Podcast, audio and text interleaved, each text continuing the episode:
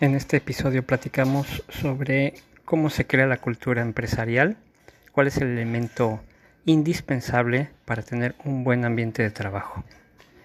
Te invito a que lo escuches.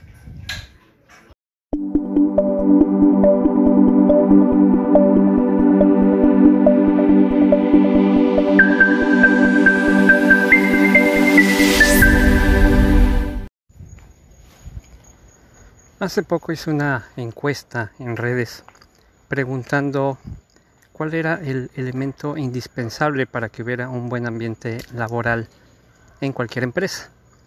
Y había cuatro opciones.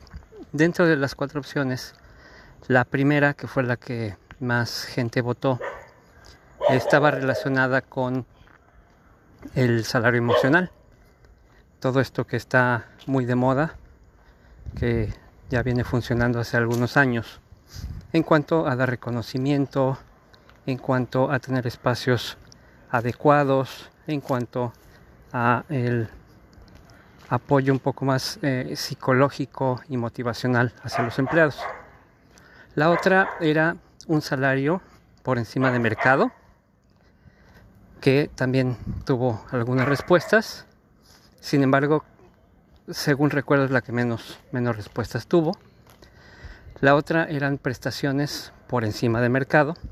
Y estas dos preguntas iban enfocadas precisamente a eh, determinar que no fuera un salario promedio ni prestaciones promedio. Que eso, bueno, cualquier negocio, cualquier empresa puede dar eh, el promedio de mercado o por debajo de mercado son realmente muy pocas las que dan por encima. Y la última, la última opción era el conocer las necesidades del personal o atender las necesidades del personal. Entonces, eh, la primera opción fue la que tuvo más respuestas. Sin embargo, todas las opciones son correctas. Son correctas en el contexto individual. Cada quien tiene un motivador específico, algunos les interesa el salario emocional, crecer en su carrera, tener mejores oportunidades de trabajo, que les aplaudan sus logros, que los capaciten, tener una mesa de ping pong, tener una eh, cafetería o café gratis, en fin, una serie de cosas que tienen que ver con el salario emocional. Otros lo que les interesa es el el sueldo por encima de mercado. Desafortunadamente mucha gente tiene pésimos trabajos, pésimos ambientes laborales, pero tienen muy buen sueldo y se quedan y se aguantan los malos tratos por el sueldo. Muchos otros no tienen ninguna de las dos cosas, no tienen ni un buen ambiente de trabajo ni tienen un buen sueldo y también se aguantan por pagar sus, sus cuentas, que es lo más triste. Eh, las prestaciones que deberían ser por ley, sabemos que muchas empresas se las brincan, muchas empresas dan lo mínimo que la ley especifica y tampoco es una eh, un elemento que sea indispensable para un buen ambiente laboral. Mucha gente trabaja sin prestaciones y decide, decide continuar de esa manera. Entonces nos queda la cuarta opción. Y la cuarta opción es realmente el elemento indispensable para que haya un buen ambiente de trabajo. No puedes tener un buen ambiente o no creas un buen ambiente únicamente felicitando a las personas o dándoles un team building para que luego regresen a la misma situación laboral sin las herramientas adecuadas, con jefes que no saben cómo serlo, que no eh, aprendieron eh, cómo manejar su puesto y cómo gestionar al personal, que normalmente los ascienden porque resultaron ser los mejores en el área o los consiguieron de alguna otra empresa, pero nunca se prepararon para el puesto. ¿Cuánta gente no le gusta su trabajo? No le gusta lo que hace, no le gusta dónde está, pero se quedan por el sueldo y las prestaciones. Entonces, realmente el elemento indispensable para que haya un buen ambiente de trabajo para todos, en general, no de manera individual, como cada quien contestó en la encuesta, en general, es conocer a tus empleados. Saber de cada uno de ellos cuál es su historia, cuál es su vida, cuáles son sus sueños, qué está buscando lograr, cuáles son sus motivadores y cuáles son sus requerimientos dentro de la empresa para mejorar cada vez su productividad.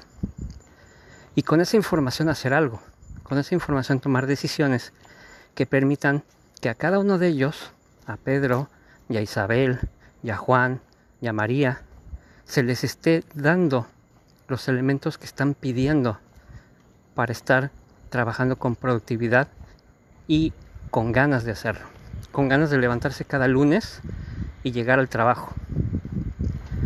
Para unos será el reconocimiento, para otros será el crecimiento laboral, para otros más será el sueldo, para otros será la mesa de ping-pong y el café. Y así es como cada uno tiene motivadores distintos. Ese es el elemento principal. Eso es lo que los líderes tienen que buscar. Tienen que conocer a su personal. Tienen que hacerlo si quieren realmente tener empleados productivos. De reducir sus índices de rotación, que al igual que la contratación, los, los índices de rotación es algo que es sumamente complicado eh, arreglar, sumamente complicado tomar acciones específicas que den un resultado eh, satisfactorio para la empresa, pero por lo menos puedes reducir tanto el riesgo de tener malos empleados o empleados con malas actitudes, como reducir los índices de rotación si estás en comunicación y en contacto con tu personal, si los conoces, si sabes qué es lo que necesitan, qué es lo que buscan, cuál es su objetivo al momento de estar trabajando en la empresa. Pero no dejarlo ahí. No es solamente una cuestión de conocer qué es lo que motiva a Pedro y qué es lo que motiva a Isabel y qué motiva a Juan y qué motiva a María. Es saber qué los motiva ahorita y qué los motiva dentro de un año y qué los motiva dentro de tres años si continúan en la empresa. Porque cada persona va cambiando también sus motivadores conforme va teniendo distintas etapas en su vida. Entonces, la conclusión y a lo que quería yo llegar con esa encuesta es que el elemento esencial para crear un buen ambiente de trabajo es conocer al personal y cumplir con sus expectativas, cubrir sus necesidades. De esa forma, el personal va a cuidar a la empresa y va a cumplir con las expectativas y lograr las necesidades de la misma empresa. Esa es la estrategia y eso es lo que las empresas tienen que estar haciendo ahora que existen tanto las vacantes vacías como la renuncia eh, tan generalizada que estamos teniendo en las empresas. Entonces, este es el elemento, hay que tomarlo en cuenta y ojalá y empecemos a ver resultados y empecemos a ver líderes que realmente estén aplicando y que estén conociendo a su personal. Porque de otra forma llegarán personas que empezarán a hacerlo, empezarán a ver cómo esto ayuda a la productividad y los que no, no empiecen a hacer este tipo de actividades se irán quedando obsoletos.